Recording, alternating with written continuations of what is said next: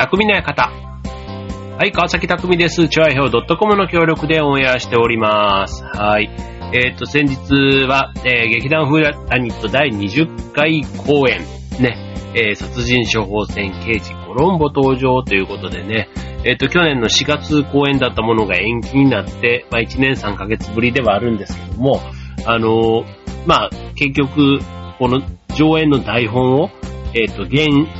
本っていうか、まあ、英語のね、えっ、と、原書を日本語に訳して、そこから上演許可を取って、みたいなことも考えると、まあ、足掛け3年がかりでようやく上演ができたっていうね、なかなかフーダニット史上、こうね、あの、なんか、こう、もう、コロナとかいろいろね、ちょうどあって、ね、この週明けからは緊急事態宣言に東京もなってしまったので、なんかそういうのにね、被らないタイミングでなんとかね、やりきれたっていうところは、まあ、ちょっと、あの、勢いというか、ね、なんかまあなかったわけではないですけども、なんか、まあ、当然ね、あのコロナになるのも嫌だし、あの、周りにね、迷惑かけないようにっていう、そういう最新の注意を払いながらも、公演というね、一つ本番を迎えないとダメみたいな、なんかそのあたりをね、結構絶妙な感じで乗り切ったかな、みたいな。まあちょっと説明するとね、あの、難しいところではあるんですけども、ただやっぱりこう、大所帯ではない劇団で、あとは同じ特定の人たちで、まあ、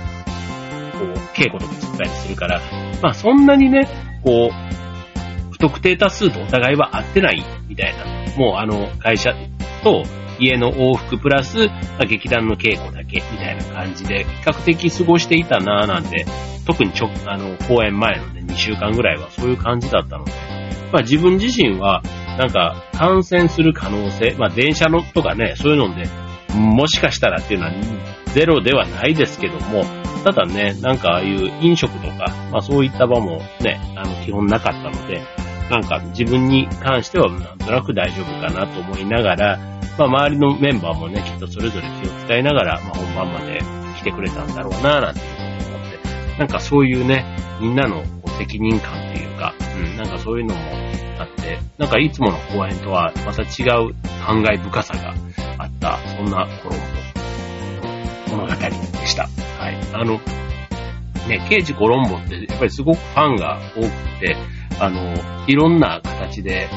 こう、ファン、ファン層というのかな。あの、逆に自分がこう知らなかったことなんかを、公演直前とか、あと公演後とかのコメントとかで、あ、そうだったんだ、なんていうふうにね、あの、自分は今回、ロイ・フレミングという精神科医の役をやらせていただいたんですけども、まあ、なかなかね、あの、うん、いい、いい役ですよ。あの、僕はすごい好きな、あの、タイプです。あの、なんだろう、僕の基本的に役作りって、結構その人にこうなりきっていくというか、まあ、ただ、一応僕の川崎匠というこのフィルターを通すので、ね、当然あの、原作とかがあって、まあ、今回の場合ですね、コロンボっていうそういうね、あの、テレビドラマとかが先にあったりするので、当然犯人役のイメージ、あの、ジーン・バリーさんというね、方がやられたということで、まあ、すごい超有名な俳優さんなので、その辺のイメージを持ってる方からすると、まただいぶ違った、あの、今回のフレミング先生だったんじゃないかな、なんて思いつつ、ただね、自分なりには、あの、ちゃんとフレミングさんというね、キャラクターを体の中にこう染み込ませてやれたので、なんか、まあ、そういうね、コロンボ作品を知らない方が見てみたら、多分そういう意味での違和感のない先生だったんじゃないかな、なんて思うんですけども、今回本当ね、あの、まあ、さすが、これだけ、こう、有名作品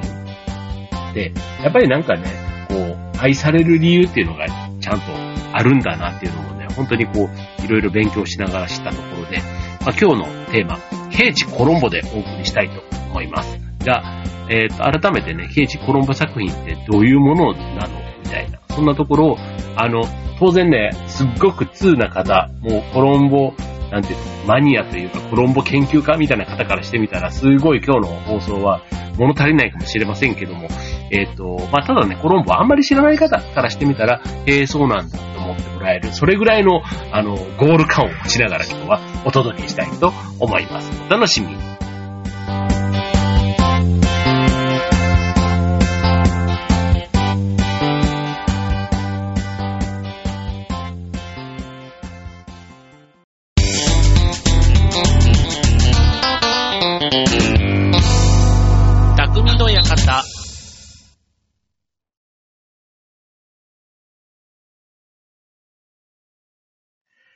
はい、えー、今日のテーマは先週、えー、先日ね、えー、無事終わりました、え、劇団の公演、刑事コロンボの話でしたので、えー、刑事コロンボ、えー、のテーマで今日はお送りしたいと思います。はい、まあ、刑事コロンボ、ね、今回あの公演、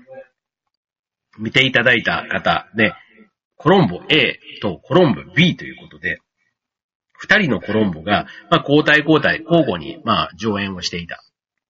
まあ、6回のうちのね、3回ずつが、コロンボ A と B で分かれてやっていたというところで、まあ、当然ね、あの、舞台の中で、まあ、コロンボさん、まあ、ね、主役というか、ね、えー、謎を解いていくわけですから、どうしても目立つ存在ですよ。はい。で、その目立つ存在が、キャラクターが、人が変わるということで、まあまあ、なかなかね、あの、雰囲気が違ってましたよ。はい。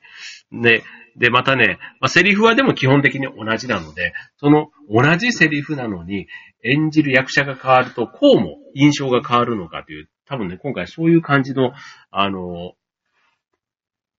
演技というか芝居になってたなっていうふうに思うわけなんですが、改めてね、あの、コロンボさんという人、ね、この人、あの、結構、好きな人と、まあ、ある、面白いんですね。ドラマとしては大変面白いんですけども、ただね、人として見たらね、僕ね、あの、相手役をして思ったんですけど、非常にね、あの、性格が悪い。そういう言い方していいの？え、合ってんのかな？なんかあの、うん。この人ね、なんか、あの、本当癖があるというか、私生活で出会ってたんで、僕ね、多分ね、あんまりね、お友達になりたくないなって思う、そういう感じ。ただ頭はすごい多分切れると思うんですけども、なんかね、だからそういう意味での、こういう、ね、見た目はすごいもっさりとしたね、おっさんですけども、でもそこの中でね、こう発揮するその、なんだろう、頭脳戦というか、ね、頭のキレに、こう、どうしてもこう、目がいっちゃう。だからそのギャップみたいなところなんでしょうね、きっとね。これがもしスマートな、かっこいいイケメン、デカがやってたら、もしかしたらここまで人気シリーズにならなかったかもしれない。なぁ、なんていうふうに思うわけですけども。だから、犯人が結構スマートでかっこいい。で、その、スマートな犯人がもっさりしたコロンボ警部にやられちゃうっていうのが結構見てて面白いっていう痛快系なのかもしれないなっていうふうに思いますね。だから、結構あの正義がね、結構格好悪くって、悪が、こう、かっこいいみたいなのって、まあいろんな場面ものであるじゃないですか。うん。だからそういう、ね、やっぱギャップみたいなところをすごくこれは感じさせる、だろうなぁなんて思います。はい。で、コロンボの話。これあの、今回見られた方も、あの、よくわかると思いますし、あとは、えっと、コロンボの、えっと、なんていうの？えっ、と、コロンボ形式というか、これあの、最初に犯人が分かっている作品の描き、描き方を、登場形式、倒れ、叙情詩の情、情ね、叙々園の情かな？で、形式っていう、ね、最初から犯人が分かっているっていう作品の描き方。になるんですけども、これは、あの、三谷幸喜さんの古畑任三郎シリーズ。ね、これなんかも結構あの、古畑任三郎、田村正和さんがやって、犯人が名だたる俳優さんとかね、いろんなこう、著名人の方がね、犯罪者を演じた、ね、スマップとか、あと、ね、一郎とかね、なんかすごいあの、今パッと出てきたあと、松島奈々子とか、結構もう、それ、えっ、と、一人一人犯人が、もう主役を張れるような、そんな人たちが出てきて結構話題になっていた。結構どころかすごい話題になっていた。ね、そんなドラマでしたけども、はい。で、えー、基本的にその刑事コロンボが、の話っていうのは、まあ、まず殺人事件が大体起こりますので、あの、起こるまでっていうのは基本犯人の、こう、事情がずっと描かれているということなんですね。で、僕は今回その、えー、ロイ・フレミング先生、精神科医は犯人役でしたので、割とね、出番が多かったんですよ。はい。頭から割と多くてですね。これをね、結構セリフでこう聞かせていかないとダメなわけなんですけども、これね、お客様本当にこう、うまく伝わったですかねなんか、あの、聞いてる限りではね、すごく楽しめた、ね、面白かったって言ってくださる方が多いので、ああ、よかった、なんて思ってるんですけど、なんかね、いろいろこう、なんか、ちょっと思い悩んでたところももしかしたら演技にうまく活かして、活かせてたのかな、なんていうふうに思いながら、はい、えー、振り返っております。はい。で、えー、まあ、今回のね、あの、殺人処方箋っていうのは、えっ、ー、と、コロンボの作品で言うと、いわゆるなんかゼロ作目みたいに当たる。一作目というよりはその前。そう、だからコロンボが主役というよりは、犯人が主役の回みたいになってたやつなんですね。で、これを、えっ、と、0回目としてやったときに、コロンボ、ね、本来主役として描いた犯人ではなくて、刑事であるコロンボの方にすごくこう面白みというか注目が集まった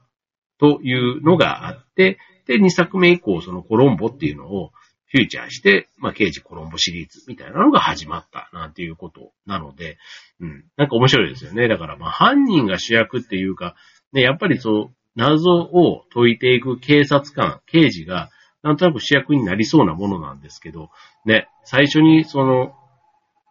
犯人を主役のまま終わらせようとした、なんかそういう発想っていうか、ね、まあ確かにね、出番がからっていうところだけで言うと、主役みたいなところが納得はいくんですけども、うん、なんかね、刑事コロンボの、やっぱりそれを、こう、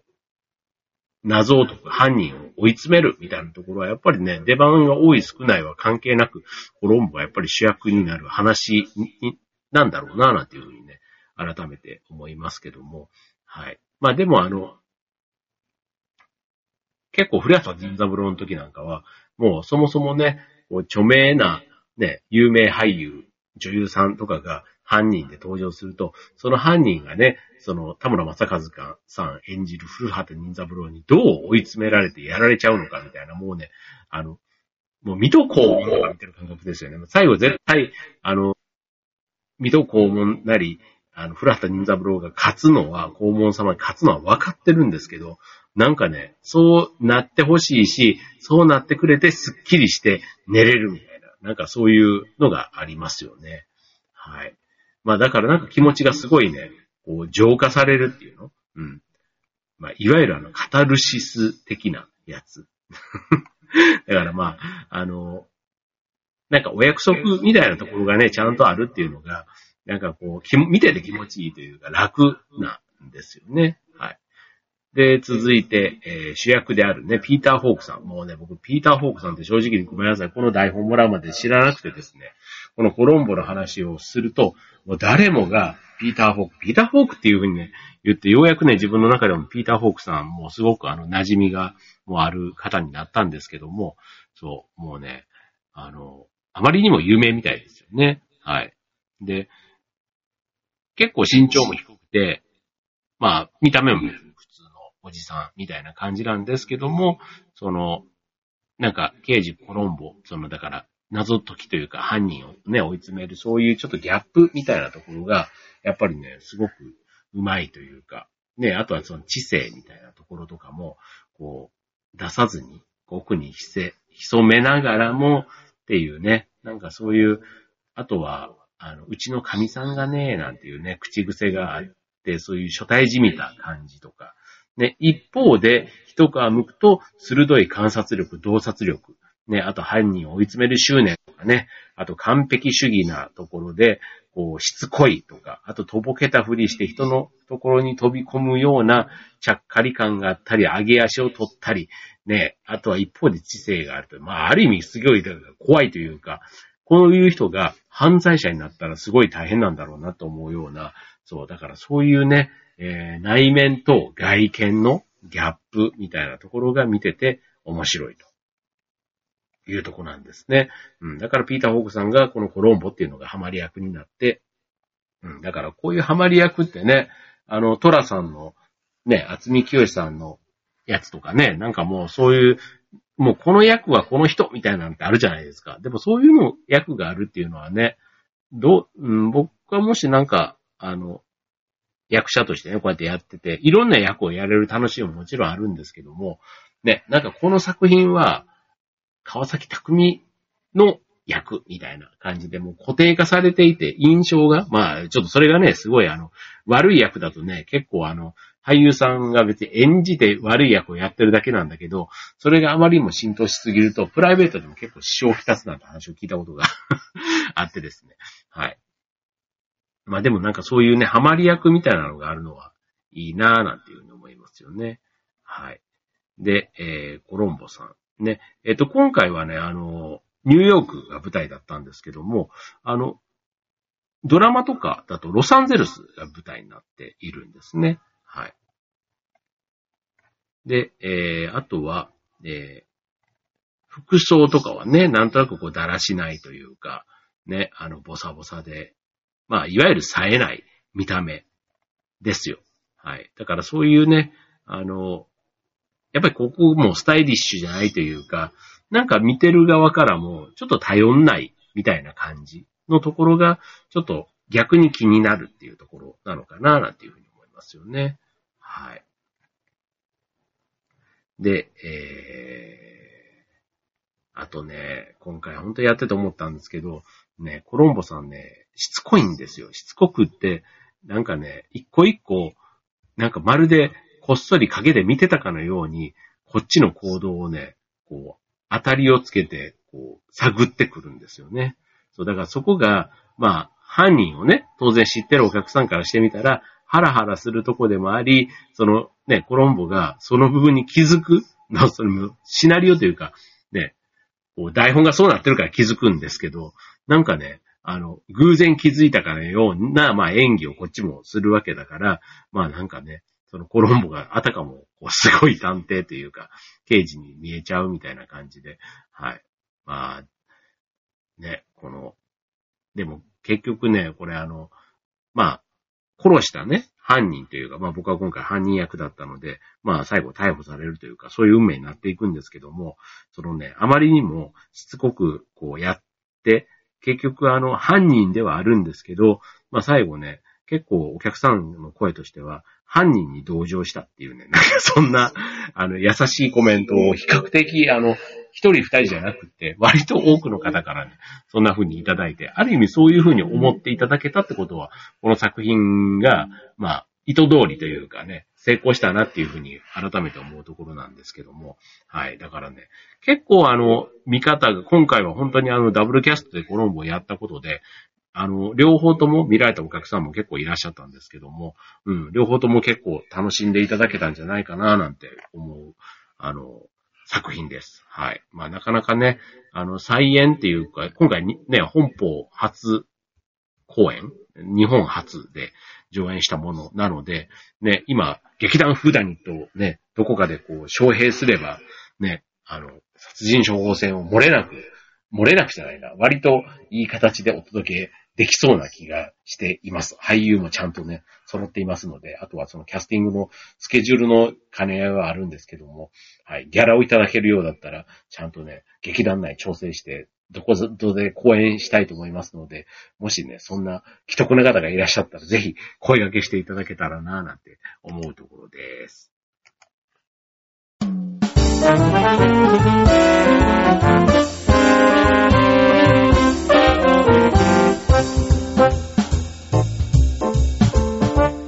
はい。ということで、えっ、ー、と、今週はね、刑事コロンボということでお届けしています。はい。まあ、やうん、なんか大変だった分ね、なんか終わってみると、